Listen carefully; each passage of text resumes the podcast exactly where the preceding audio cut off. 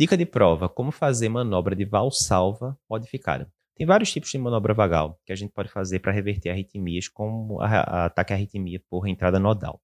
Pode colocar baixador de língua com reflexo nauseoso, massagem serocarotídea e assim por diante. A mais eficaz é a manobra de valsalva modificada. Como é que você faz? O paciente está deitado, com decúbito elevado a 45 graus, você pode dar uma seringa de 10 ou 20 ml, mandar ele soprar forte, tentando tirar ali o êmbolo né, da seringa, ele não vai conseguir.